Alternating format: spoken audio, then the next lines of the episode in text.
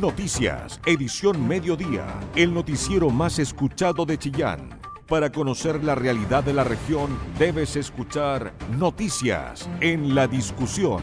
Con tu voz, somos todas las voces. Muy buenas tardes, bienvenidos a la edición central de nuestro noticiario acá en Radio La Discusión, edición central de este día jueves 3 de noviembre. Soy Felipe Ahumada llegó periodista de la discusión y estaré con ustedes junto a Mario Arias en los controles en esta próxima entrega de noticias. 13 horas con 7 minutos.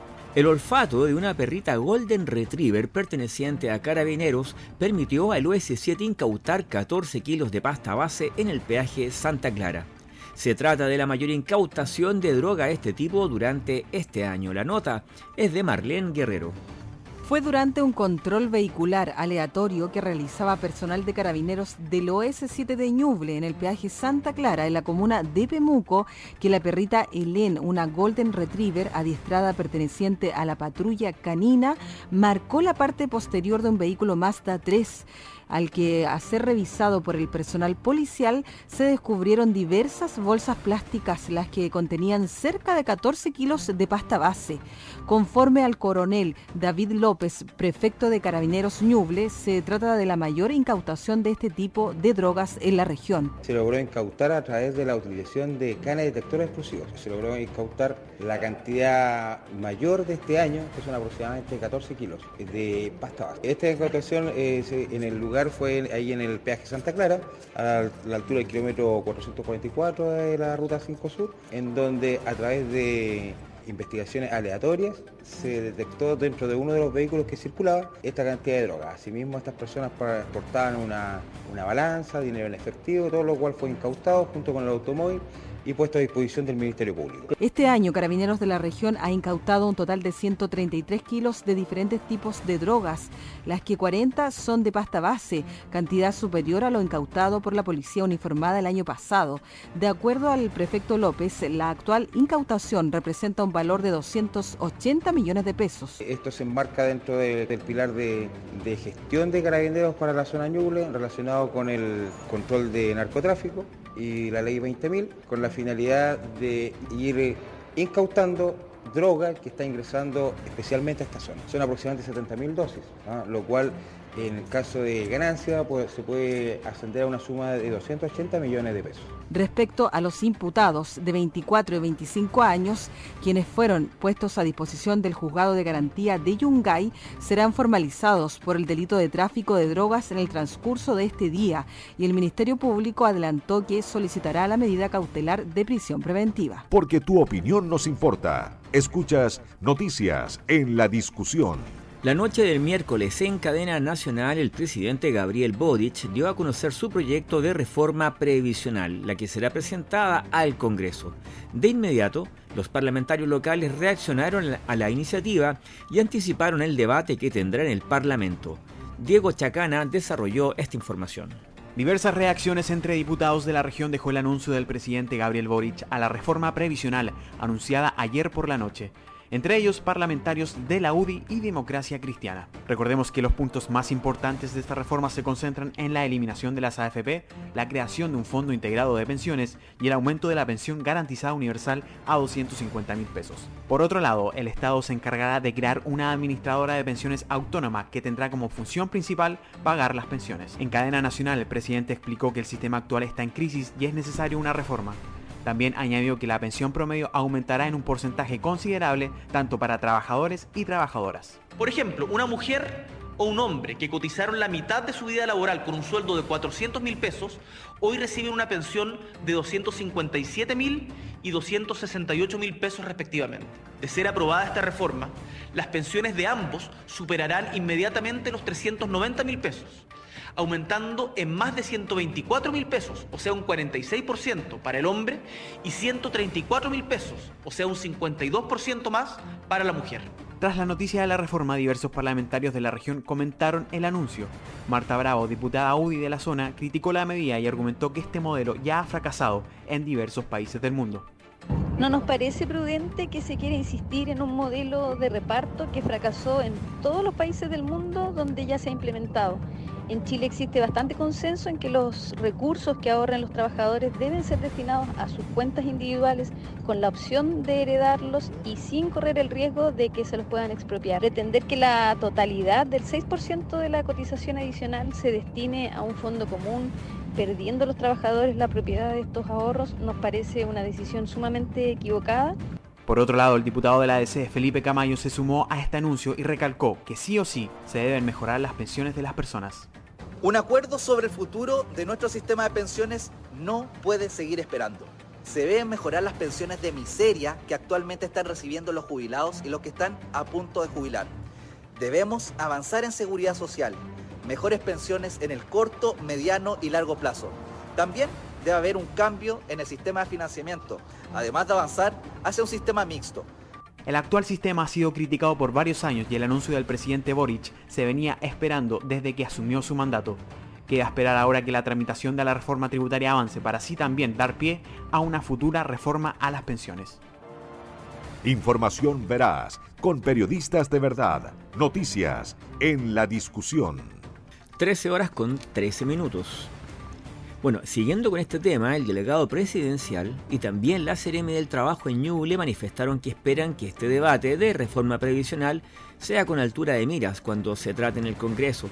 Destacaron que en Ñuble el 73% de los habitantes trabajadores reciben menos del sueldo mínimo como pensión. Jorge Hernán Quijada es el responsable de esta nota. Y esta mañana el delegado presidencial junto a la Ceremi del Trabajo hicieron la bajada preliminar sobre lo que será esta reforma provisional mixta y la cual será ya llevada al Congreso y se espera que dentro de un año pueda ser aprobada o mejorada. Escuchemos a el delegado presidencial Gabriel Pradenas. Sí, es muy importante destacar que dentro de, las políticas de seguridad social estamos buscando también... Eh, potenciar y maximizar una estrategia que vaya de abajo hacia arriba, tratando de materializar el mandato por el cual también fuimos eh, convocados para esta tarea programática. Nosotros también tenemos en, el foco el presupuesto, la ley de presupuesto que se está discutiendo hoy día porque eh, sencillamente hay que estructurar un diseño que sea capaz de mantener lo que es la estructura macroeconómica con la microeconómica de manera amigable y que ese trade-off de una u otra forma no eh, golpee la, la, arca fiscal y esto se está haciendo con un sentido de responsabilidad. Eh, la ley de presupuesto hoy día está en discusión, se han aprobado grandes partidas bastante relevantes y significativas en, las principales comisiones y esperamos que eh, progrese de la mejor forma la política de seguridad social, basado también en que los pilares de la ley de presupuesto están situados precisamente en lo que es seguridad, seguridad social eh, foco y el foco de la ciudadanía y seguridad, por supuesto, que es lo, principal. Por su parte, la Serenia del Trabajo, Natalia Lépez. Efectivamente, ayer recibimos el anuncio de nuestro presidente Gabriel Boric, precisamente para poder ahondar en el proyecto de ley eh, de reforma previsional que se ha venido trabajando arduamente desde el inicio de este gobierno. Eh, la propuesta para poder regular y poder ver eh, de qué manera se van a en el fondo capitalizar eh, los fondos, viene a través de inversores privados y ahí es donde se modificaría la figura de la FP y además eh, inversores públicos. ¿Por qué? Porque la idea es poder darle la opción a las personas de elegir dónde quieren realizar su capitalización individual. La verdad es que la reforma eh, previsional, el proyecto de ley que se está presentando es un proyecto bastante profundo, porque los cambios que queremos hacer son cambios estructurales. En ese sentido, el sistema actual de pensiones ha sido un rotundo fracaso, no ha garantizado pensiones dignas, sabemos que más del 73% de la población cuentan con una pensión bajo el salario mínimo y es precisamente que esta reforma viene a ahondar y a poder garantizar un aumento significativo en las pensiones. Yo creo que ese es el principal objetivo. Y para hacerlo de manera responsable, estamos hablando de un proyecto de ley que contiene ya más de 400 páginas. Al decir esto, el análisis debe ser exhaustivo, va a ser un proceso largo, lo sabemos, pero en conjunto con eh, tanto con el poder eh, legislativo y también lógicamente el ejecutivo queremos abordar esta temática y de esta manera poder otorgar una herramienta eh, efectiva en materia de seguridad social para las y los trabajadores y también para aquellas todas las personas que por distintos motivos no han cotizado, pero que tienen la garantía del Estado de poder recibir una pensión adecuada a su necesidad. Cabe señalar que Ñuble de los pensionados, tanto de AFP como de IPS, están recibiendo hoy menos de 400 mil pesos mensuales como pensión. Con tu voz somos todas las voces, noticias en la discusión, el medio informativo más importante de la región de Ñuble. Bueno, y Ñuble albergará por primera vez una jornada del Congreso del Futuro, que está programado para el próximo 18 de enero. Ya se realizó la primera mesa convocada por el gobierno regional, donde se estableció como prioritaria las temáticas de digitalización y ciudades inteligentes. El reporte es de Diego Chacana.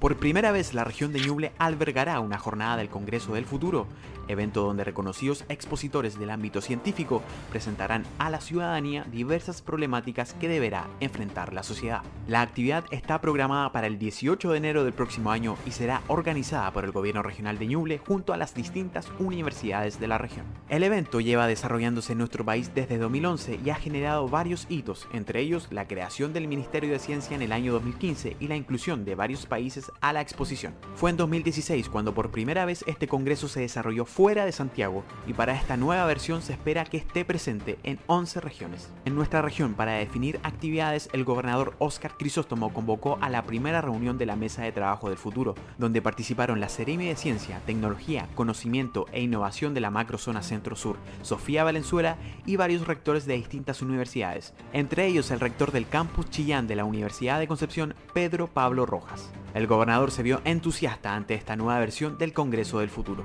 y un capítulo muy especial va a ser particularmente el día 18 de enero, donde por primera vez vamos a tener Congreso Futuro en nuestra región de Ñuble. Van a haber exponentes de categoría mundial que van a estar en nuestra región, acompañados también de científicos de nuestra zona, hablando sobre aspectos de digitalización y también de ciudades de futuro. Creo que es una buena oportunidad para que podamos ya estar más involucrados y también nuestra institución de educación superior, la ciudadanía en general, empecemos a visualizar de una manera más distinta, más decidida en nuestra región de Ñuble, pensando en los tiempos que estamos viviendo. Por otro lado, la Ceremi destacó que estas actividades se trasladen a otras comunas fuera de la capital para así incentivar la descentralización, tanto en Chillán como en otras regiones. Me parece excelente que Ñuble, siendo una región nueva, ya tenga en su ADN, en su chip, ¿cierto?, el que las actividades también tienen que llevarse a las distintas comunas que componen la región de Ñuble y en este sentido eh, vamos a trabajar arduamente conjunto con las universidades para tener muy buenas iniciativas y actividades en cada una de las comunas eh, que nos encargó el gobernador.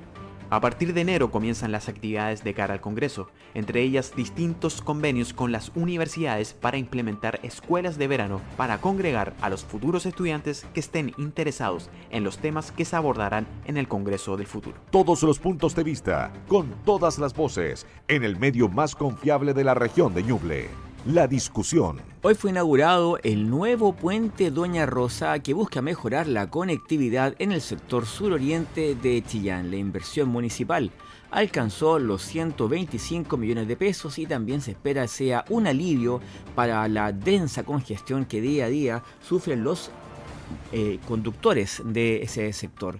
Estuvo en el lugar reporteando esta apertura Jorge Hernán Quijada. Y hoy fue inaugurado el puente Doña Rosa, que va a permitir conectar ese sector con la avenida Circunvalación para descongestionar lo que es Alonso de Ercilla. La inversión fue de 125 millones de pesos, financiado por la municipalidad. Escuchemos al alcalde Camilo Benavente. Bueno, muy contento porque esta obra que hoy se materializa parte eh, de la inquietud y de la propuesta de la Junta de Vecinos de los sectores. Eh, en lo particular la Junta de Vecinos de la Avenida Rosa, la Junta de Vecinos de la Galilea, la Avenida Francisca, en donde tenemos una dificultad bastante estructural, dura, agresiva, que es eh, cierto, que afecta la calidad de vida, como es el tránsito de, este sector de la ciudad, con un crecimiento inmobiliario eh, bastante importante en los últimos años, nosotros teníamos que dar algunas respuestas que tributaran a tener una mejor calidad de vida. Y fue así como desde la Junta de Vecinos solicitaron con fuerza la construcción de un puente como el que estamos inaugurando hoy día, un puente que en definitiva tuvo un trabajo con recursos propios, con eh, nuestra constructora interna que tenemos en la municipalidad, donde hay un constructor civil, que es Héctor Arredondo, que está a cargo, ¿cierto? que podemos materializar esta obra que va a permitir sin duda poder a lo menos sacar un 25% del tráfico que eh, se eh, ocurre cada día por Alonso García. Así que estamos contentos, una obra ansiada por la comunidad, tanto las redes sociales, el control social que ha ido, ha sido muy acucioso respecto a esta obra, así que estamos todos contentos con esta inauguración que va a permitir mejorar la calidad de vida en un sector tan importante de la ciudad, la ciudad como el sector suroriente. Consuelo Núñez, quien es presidenta de la Junta de Vecinos, Doña Rosa. No, estamos felices aquí en la comunidad de Doña Rosa porque esto nos viene a cambiar la vida, porque teníamos muchos problemas al salir, estábamos prácticamente encerrados con tantas villas nuevas que había en el sector Así que estamos muy agradecidos al alcalde que nos escuchó, porque años que llevamos batallando por este puente. Así que, como les digo, muy agradecida por nuestro alcalde. Consultado al alcalde Camilo Benavente sobre otras obras de esta envergadura que lleva el municipio adelante. Sí, nosotros tenemos un proyecto también eh, en el sector nororiente, porque sabemos que en el sector de Barcelona, por ejemplo, tenemos una, necesidad urgente, también de un puente ahí por, que se llama Barcelona Sur, ¿cierto? Estamos mejorando eh, en un proceso de licitación que parte en dos semanas más eh, la pavimentación de San Miguel, ¿cierto? Que es una, comunidad bien compleja, que hay un, mil metros de pavimento. Vamos a pavimentar también la colonia de Nardo Higgins para acceder a Nahuel Toro, ¿cierto? Por la Villa Manuel, ahí faltan 800 metros y vamos a mejorar también cerca de mil metros con recursos propios el Camino de la Mariposa. Esas tres obras que van a ser pavimento, nos van a significar a la municipalidad cerca de 700 millones de pesos. Todo esto con recursos propios. Nosotros necesitamos diligencia, agudosidad y rapidez. Si nosotros postulamos estos proyectos al gobierno regional, postulamos al FNR, probablemente los tiempos se nos dilatan y se nos dilatan a un triple, o sea, a tres años. Por lo tanto, con harto esfuerzo, con la exposición de los concejales, hemos podido eh, buscar recursos propios, siendo austeros, por ejemplo, con la hora extra, siendo austeros con algunos recursos administrativos, ¿cierto? Lo que hemos podido hacer es conseguir recursos propios para poder materializar obras como este puente, como las pavimentaciones que van a permitir tener menor, menor congestión vehicular y por lo tanto mejor calidad de vida. Está planificado el plan regulador y llega ¿cierto? hasta el camino a, a, a, hueco. Por lo tanto, aquí faltan cerca de 1.300 metros ¿ya? para la conexión. Nosotros lo que hicimos en su momento fue, en, invierno, ¿cierto? mejorarlo, pasar motonela tirar estabilizado. Pero el invierno es muy agresivo y ahí es un sector que es campo, campo. Por lo tanto, nosotros debiéramos juntar esto, poner otro tipo de estabilizado, a lo mejor poner un doble tratamiento más adelante, eh, pero para eso necesitamos que la constructora, que hoy día es propiedad de eso, si bien está el plan regulador, pero está con derecho de expropiación, nosotros poder llegar a una especie de comodato para poder invertir recursos y poder poner un doble tratamiento como usted dice, va a poder mejorar el tránsito en el sector oriente de la ciudad. El puente Doña Rosa, inaugurado hoy, tiene una estructura denominada de losa, constituida por dos estribos de apoyo y una losa de hormigón armado. Las dimensiones de la losa son de 8 metros de largo por 10 metros 88 centímetros de ancho. La losa consta de dos pistas y dos pasillos peatonales de 1 metro con 58 centímetros de ancho. El monto de la inversión fue de 125 millones de pesos financiado por la municipalidad y las obras estuvieron a cargo del equipo de mantención de espacios públicos dependiente de la Dirección de Medio Ambiente, Aseo y porque tu opinión nos importa. Escuchas Noticias en la discusión. 13 horas con 25 minutos. Bueno, esta mañana a las 10.15 la unidad de comunicaciones del Ministerio Público Regional eh, anunciaba a los medios locales que se generaría una nueva audiencia de formalización dentro de lo que se conoce como caso LED, ¿cierto? El caso de, como ellos mismos lo plantean, de corrupción más grande desde que está vigente el sistema procesal penal actual, em, en referencia a una cantidad aún no precisada de miles de millones de pesos que habría obtenido o que estaba por obtener la empresa Itelecom a través de concursos de licitación que contaban con un apoyo ilícito, por supuesto, puesto que tenían ellos algunos operadores dentro de los municipios que eh, terminaban incidiendo en la votación a favor de Itelecom para quedarse con esta licitación. En el caso de Chillán eran cerca de 3.700 y fracción de millones de pesos que fue junto con el caso de Iquique lo que detonó esta bomba en el fondo porque se generaron múltiples detenciones simultáneas el pasado 4 de mayo de 2020. En esa ocasión quedó en prisión preventiva el administrador municipal de Chillán junto con el asesor judicial también de acá en la municipalidad local. Posteriormente, se, también se tomaría detenido y en prisión preventiva a el ex concejal Víctor Sepúlveda. Todos ellos ya después de diversas instancias de apelaciones lograron eh, modificar esta cautelar y quedar con arresto domiciliario. Lo mismo pasó con el dueño de Telecom, Marcelo Lefort, que estuvo eh, como preso preventivo tal vez más de un año y ahora se encuentra con arresto domiciliario total. Hasta el momento estaban solamente las eh, municipalidades de Iquique, la de Chillán y otras dos involucradas. Sin embargo, se suma una nueva. Esta vez es la municipalidad de Puerto Natales y quien va a ser formalizado por lo mismo, es decir, en este caso por cohecho, sería el ex alcalde de esta plaza, José Paredes Mancilla. Si bien se esperaba que para hoy se realizara la audiencia de formalización por los delitos de cohecho, tal vez violación de secretos, como alguna vez se postuló también acá en Chillán, eh, esto sin embargo será reagendado para el 23 de enero, la formalización a las 8 y media de la mañana porque había ya la agenda prácticamente copada en el juzgado de garantía de Puerto Natales. ¿Por qué es importante conocer que esta audiencia de formalización quedó para el 23 de enero, porque no puede entonces ocurrir que sea la audiencia de acusación, ¿verdad? De la audiencia de preparación de juicio oral antes de esa fecha, ya que no puede, por una cosa de orden procesal, primero generarse una audiencia de preparación de juicio y luego una formalización. Por lo tanto, habrá que pasar más de dos meses para esperar que finalmente el Ministerio Público, en concordancia con lo que opinen las defensas, puedan generar una audiencia de preparación de juicio oral e irnos derechamente a este juicio que ya lleva más de dos años de investigación judicial. 13 horas 29 minutos. Porque tu opinión nos importa. Escuchas noticias en la discusión. 13 horas con 33 minutos y ya estamos acercándonos a la temperatura máxima que tendrá este día, es decir, 25 grados, con una jornada que estará completamente despejada hasta cerca de las 18 horas que comenzará a bajar la temperatura más o menos a 23 grados, según informan en Meteorred, y además con cielos con algo de nubes, es decir, algo de intervalos nubosos. Bueno, eh, hay información que está circulando por diferentes redes sociales, WhatsApp también, y hablan de un corte del tránsito en la ruta 5 Sur, porque cerca de Chillán Viejo, en el kilómetro 410, es decir, de saliendo de Chillán Viejo hacia el sur, se registró hace aproximadamente una media hora una colisión eh, que tuvo como participantes a cuatro camiones. uno de ellos incluso volcó. La complejidad es que este camión volcado tenía como carga eh, gas, también había otros con elementos químicos. Por lo tanto, se está trabajando en un desvío con dirección al sur por calle de servicio y dirección al norte también por un desvío en el camino a Nebuco.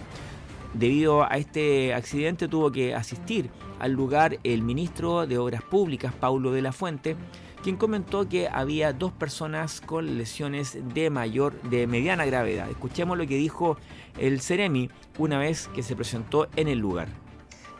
un accidente que involucró cuatro camiones, uno un camión cargado con gas y otro camión con productos químicos, donde bomberos eh, descartó una emergencia química y se procedió con la ruta, en la ruta con la concesionaria a el despeje de los camiones, existen en el lugar eh, tres grúas de alto tonelaje para proceder a aquello. Eh, estamos debidamente coordinados con la delegación presidencial, con carabineros, eh, bomberos especialmente, a fin de generar los desvíos necesarios y evitar la congestión que se ha producido en las primeras horas del accidente. Como digo, un accidente de proporciones medianas donde hay cuatro camiones involucrados y los desvíos para la ciudadanía que viaje de sur a norte serán eh, para entrar a la ciudad de Chillán Viejo y luego salir el acceso norte por la ciudad de Chillán. Ese desvío es por el enlace Neuco, la ruta N59 Camino Yungay, luego Chillán Viejo y luego Chillán para seguir la ruta al norte. Respecto de la carretera, la pista, la pista que va de norte a sur, Eh, el desvío se hace por eh, la caletera precisamente que existe en el lugar, son 700 metros de salida, por lo tanto hacia el sur no debería haber mayores problemas. La congestión se produce mayor, mayoritariamente desde sur a norte y el desvío ya está establecido, eh, se ha puesto señalética, Carabinero está eh, procediendo al desvío mientras hace el despeje de la ruta respectiva con los cuatro camiones involucrados. Entonces ya lo sabe, hay ciertos desvíos en el kilómetro 410, producto de un accidente que ocurrió hace cerca de media hora, 40 minutos, entre cuatro camiones. Uno de ellos, uno que volcó, llevaba como cargamento eh, gas y otros también elementos químicos eh, por parte de los otros carrilleros. Periodismo regional, con noticias de verdad, noticias en la discusión. 13 horas 38 minutos. El Ministerio de Obras Públicas lideró un taller que reunió a más de 300 dirigentes de sistemas sanitarios rurales de Ñubles, conocidos como APR, es decir, proyectos de agua potable rural. En Ñuble existen 236 servicios de este tipo, con 50.139 arranques, los que benefician a más de 155.000 personas. La nota es de Alison Acuña la Dirección de Obras Hidráulicas del Ministerio de Obras Públicas realizó un taller regional de servicios sanitarios rurales. En este taller se reunieron comités y cooperativas de agua potable rural de toda la región de Ñuble, además de las instituciones de gobierno asociadas a esta temática, como la Seremi de Salud y la Dirección General de Aguas. En el taller se tuvo como principal temática la presentación de la Ley 20.998 de Servicios Sanitarios Rurales y el nuevo Código de Aguas. Escuchemos ahora las palabras de Paulo de la Fuente, Ceremi del MOB de Ñuble. Queremos agradecer como Ministerio de Obras Públicas a los más de 300 dirigentes que nos acompañaron en el taller organizado por el Ministerio a través de la Dirección de Obras Hidráulicas dirigentes de los servicios sanitarios rurales, donde pudimos intercambiar ideas, proyectos, pero también nuevamente poder capacitarnos o perfeccionarnos, mejor dicho, dado la alta capacidad que tienen ellos de resolver los problemas por sí mismos, en la aplicación del nuevo Código de Aguas que entró en vigencia en abril del presente año, pero también en la Ley de Servicios Sanitarios. Estamos trabajando, esta es la política del Ministerio de Obras Públicas, estar cercano con la ciudadanía, estar cercano con nuestros dirigentes y es la política de nuestro gobierno. Por su parte, Fabián Iturra, presidente de la Asociación Regional de APR de Ñuble, agradeció la instancia propiciada por el MOP. La instancia de hoy me, pareció bastante interesante, importantísima, porque se aclararon muchas, muchas, muchas cosas, ¿no es cierto?, con respecto a la ley 20.998. Y también, ¿no es cierto?, eh, se habló de, las prórrogas que se, están dando, ¿no es cierto?, para implementación de esta ley y de lo que es, ¿no es cierto?, la ley corta que se está implementando a nivel de, de APR Chile. Siempre ha habido buena participación en esta instancia. Lamentablemente la asociación eh, es bastante distinta. Espero que hoy, eh, con, ¿no es cierto? con esta claridad que se dio con respecto a, a la prórroga de, la ley por dos años más, eh, se puedan acercar más ¿no es cierto? a nuestra asociación, que de hecho ¿no es cierto? nació el año 1990. Imagínense, somos una de, las, de las asociaciones más antiguas del país. Guidelia Segura, presidenta del SSR San José, valoró el desarrollo de estos talleres tremendamente interesante. La verdad es que estas capacitaciones son las que nosotros como dirigentes necesitamos, aclarar todas las, dudas que tenemos y poder llevar adelante lo que tanto deseamos, que nuestras instituciones marchen y marchen de la mejor forma posible, respaldado por, las instituciones del Estado, por, por todas. La verdad es que eh, sin eso no podríamos marchar, porque cualquier consulta o cualquier cosa siempre están atentos a todo eso. Así que se les agradece a todas las instituciones que nos han apoyado, porque de lo contrario eh, no teníamos idea lo que era una PR, ni siquiera sabíamos el significado y ahora sabemos eso y mucho, mucho más. Otro aspecto positivo de la jornada, según comentaron los propios dirigentes, fue que la cita sea presencial, ya que con la pandemia las asesorías y dudas que tenían debían aclararse vía Internet y muchos dirigentes no poseen Internet en sus sectores rurales o simplemente no saben cómo se manejan algunos sistemas computacionales. Escuchemos lo que habló del tema Nelson Aedo, presidente de la cooperativa del SSR Quiriquina San Ignacio. Bueno, es muy necesario eh, poderse reunir. Yo sé que con la pandemia estuvimos imposibilitados de, de hacer estas actividades presenciales, porque si bien es cierto la tecnología nos ayuda, pero nosotros somos de sectores rurales donde muchos de los servicios que hoy día llegaron acá en forma presencial no tienen un buen internet o no tienen. Por lo tanto, eh, las jornadas de hoy día, y que ojalá se vuelvan a repetir, eh, a lo mejor por provincia, con un, poco de número menor de dirigentes, pero de verdad es sumamente importante, además eh, de la ley que se promulgó, ¿no es cierto?, y que entró en función hace algún tiempo, la idea es que se modifique de acuerdo y con opiniones de los dirigentes, porque tenemos servicios que son eh, mayores, medianos, menores, y también tomar en cuenta el nivel educacional de muchos dirigentes, porque aquí la gente joven prácticamente eh, no participa. Finalmente, el director regional de la Dirección de Obras Hidráulicas del MOB, Gustavo Méndez, comentó lo siguiente. Sí, bueno, esta actividad, eh, el objetivo es generar, ¿no es cierto?, información hacia los nuevos dirigentes o dirigentes antiguos que estén en cada uno de los comités o cooperativas para que ellos estén empoderados y poder traspasar esta información hacia los beneficiarios que tienen con los sistemas de agua potable rural. Eh, Es muy valioso que ellos hayan estado presentes, ya que podemos llegar de esta manera a todos los comités que tenemos registro y que ellos se vayan empoderados con todo lo que se les entregó. Esas fueron algunas de las declaraciones de los asistentes al taller regional de servicios sanitarios rurales dirigido por el MOB, que reunió a más de 300 dirigentes de sistemas sanitarios rurales de Ñuble. Con tu voz somos todas las voces. Noticias en la discusión. El medio informativo más importante de la región de Ñuble. Bueno, y volvemos con notas policiales, algo no tan grato. Los representantes del gremio gastronómico local protestaron de nuevo a raíz de la falta de seguridad en los locales. Anoche robaron en un establecimiento ubicado en las cercanías del cuartel de la Dirección Regional de la Policía de Investigaciones, por lo que los locatarios exigieron más seguridad. Hablaron con Jorge Hernán Quijada. Y hasta la explanada de la delegación presidencial y el gobierno regional llegaron hoy por la mañana los representantes y dueños de pub, restaurantes y discotecas reunidos en Gallén para de esta manera manifestarse a raíz de lo que han sido los continuos robos y asaltos a sus locales. Anoche hubo uno en calle Constitución 845 al lado del cuartel regional de la Policía de Investigaciones. Escuchemos a su presidenta, Julie Yebul, quien señaló. Mira, la verdad es que realmente hemos tenido reuniones, pero nosotros hoy día no necesitamos más reuniones. La verdad es que nosotros necesitamos ejecutar las ideas que las autoridades hoy día nos están ofreciendo, que son ideas igual a largo plazo. Hoy día tenemos medidas desde la municipalidad a un mes, dos meses, que sin duda, obviamente siempre se van a agradecer, pero nosotros más que nada hoy día lo que buscamos es concretar esto, hay que ejecutarlo y no tenemos por qué estar esperando esto. Para nosotros no es agradable estar haciendo una marcha, una manifestación. Esto lo hacemos solamente por un tema de necesidad, porque realmente ya esto se escapa de las manos. Hoy día tenemos asalto a mano armada, no solamente a un local, tenemos a más locales, 10 de la noche, niños de 4 años, 3 o 4 años, apuntados con un arma, creo que es una situación que no podemos dejar de, estar mirando al lado sin hacer nada.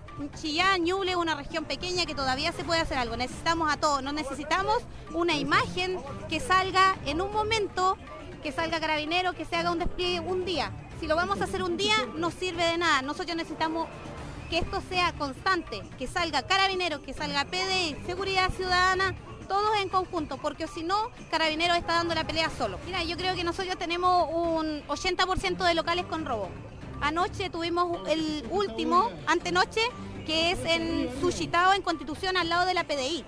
O sea, ya al lado de la PDI, es porque realmente ya no hay un límite de nada. Mira, nosotros lo que más buscamos hoy en día, eh, nosotros primero tenemos que acudir obviamente a las autoridades locales, pero si vemos que las autoridades locales ya no avanzan, es obvio que es su trabajo seguir hacia arriba. Por algo nosotros tenemos eh, senadores, diputados, que se siga hacia arriba. Tenemos un delegado presidencial que acaba de tomar.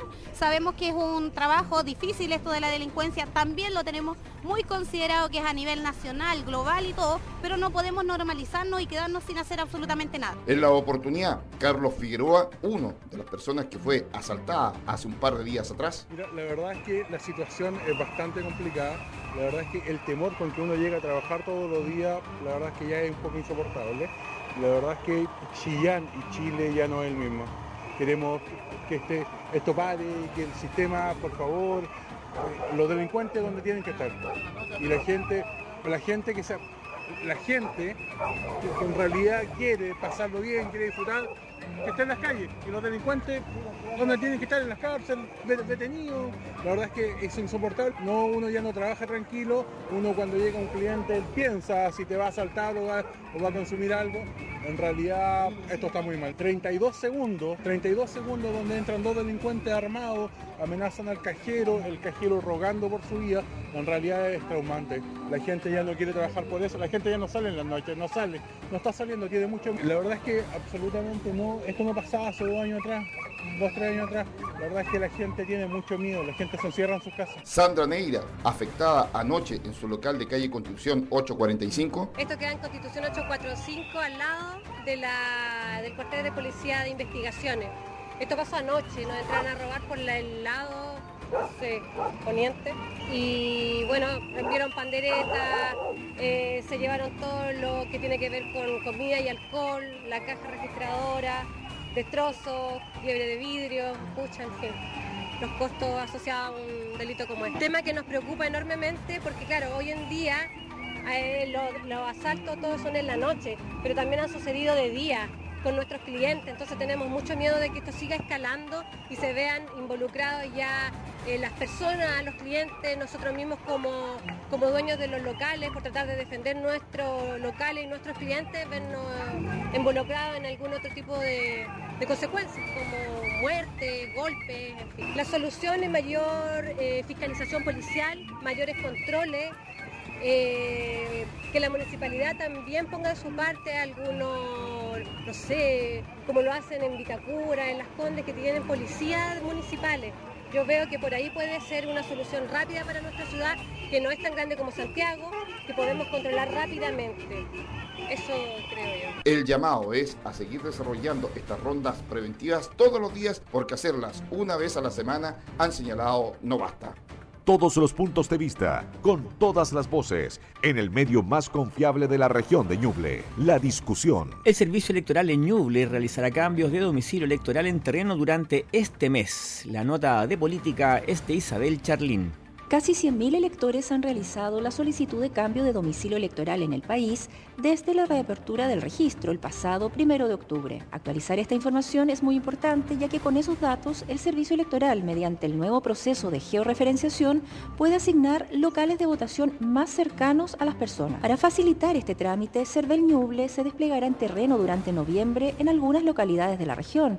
Así lo informó el director regional del organismo, Aldo Valenzuela. Revisar y modificar el domicilio electoral es muy importante para que en las próximas elecciones su dirección sea georreferenciada correctamente, permitiendo que usted vote en un local próximo del domicilio que usted informó.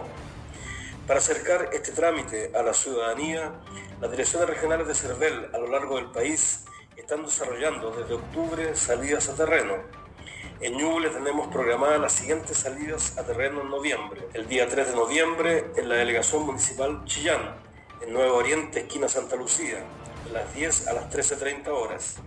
El día 7 de noviembre en Yungay, en la sala de recepción ex internado municipal, de las 10 a las 14 horas. El día 9 de noviembre en Quinchamalí, de 10 a 13.30 horas. El día 14 de noviembre en Quirihue, de 10 a 14 horas.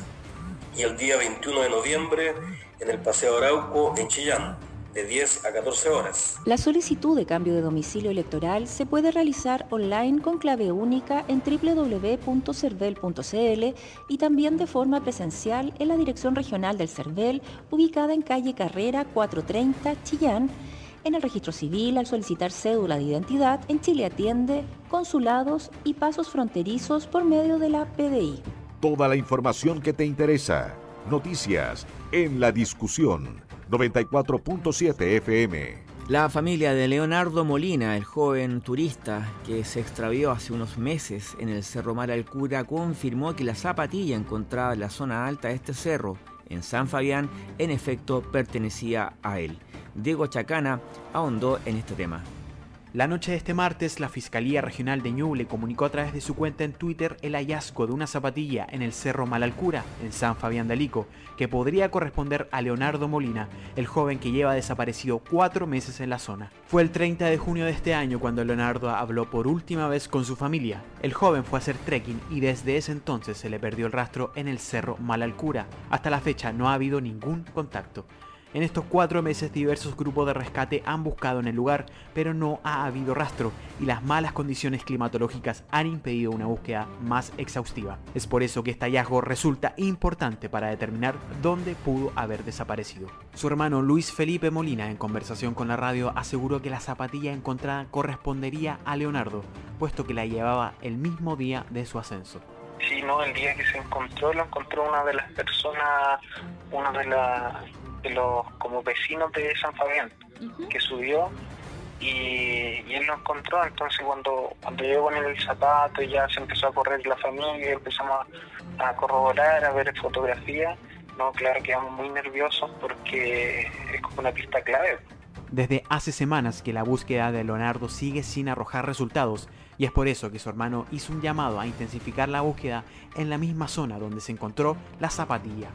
Eh, sí, pues estamos esperando qué es lo que dice la, fiscal, pero nos gustaría que, que, en esa zona donde se encontró como que se desplegara quizá un contingente mayor cuando hace semanas atrás, tres semanas ya se había encontrado un guante, eh, pero más arriba, y ahí efectivamente eh, enviaron, llegaron golpes desde Santiago.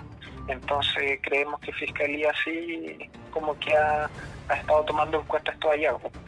En ese sentido, el alcalde de San Fabián de Alico, Claudia Almuna, declaró que esperan encontrar al joven lo antes posible para la tranquilidad de su familia. Eh, nosotros esperamos que ojalá Dios quiera mediante este último hallazgo que ha habido en la zona alta, eh, ojalá que esperamos que eh, sea positivo para la familia desde el punto de vista de hallar al joven Leonardo en realidad lo antes posible, porque nosotros tenemos mucha gente que está subiendo a las zonas altas pero en este caso, eh, por la tranquilidad del grupo familiar, nosotros esperamos que se tenga un resultado desde eh, Carabineros lo antes posible.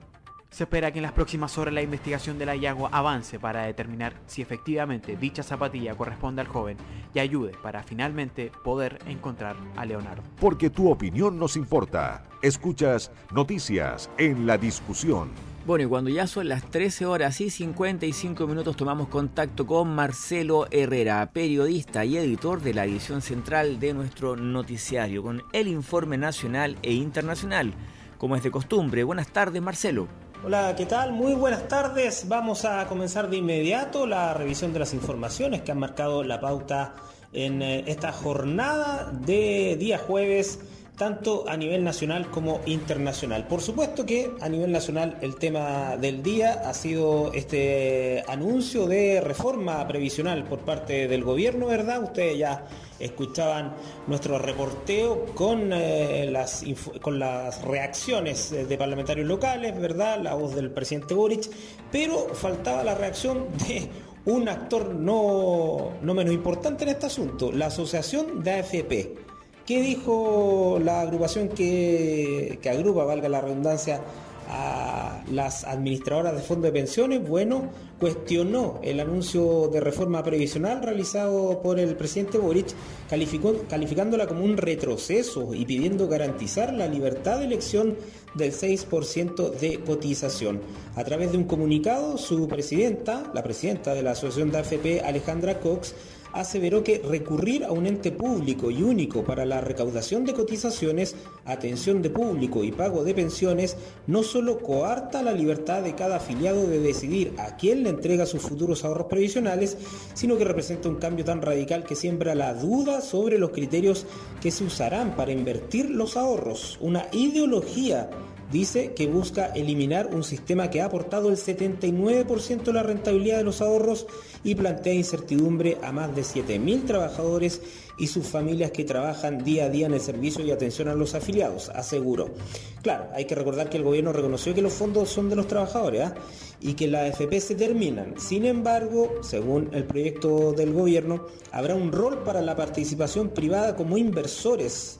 O sea, las AFP se acaban como las conocemos, pero eh, habrá unos inversores privados que eh, tendrán como rol focalizar dónde pueden agregar más valor para los afiliados, o sea, invertir bien los fondos y generar rentabilidades para que puedan multiplicarse. Claro, acá lo que pasa es que la AFP declaraban, ¿verdad?, que si bien les han permitido aumentar las pensiones, a, la gente que cotiza, ¿verdad? Los trabajadores, en resumidas cuentas las utilidades, lo que pasaba, no, no eran invertidas las pensiones propiamente tal, y al revés, cuando se desplomaban las bolsas, por ejemplo, el costo lo pagaba el trabajador. La idea, según el proyecto del gobierno, es que estos inversores privados inviertan las cotizaciones de los trabajadores en diferentes eh, unidades de negocio, sistemas financieros, herramientas financieras, pero para después mejorar las pensiones para, para los trabajadores que cotizan, más que favorecer a las propias AFP, que eran una de las principales críticas que tienen estas entidades, eh, según varias encuestas, por supuesto, que han eh, dado a conocerse en los últimos días. Así que al rojo vivo la discusión, como era propio obviamente de esperar, era, era de esperar que hubieran muchas reacciones em, desde todos los actores que participan hoy día en el sistema de capitalización individual conocido como el AFP, y también que busca reformar ahora este proyecto de reforma de, previsional del gobierno. Muy bien.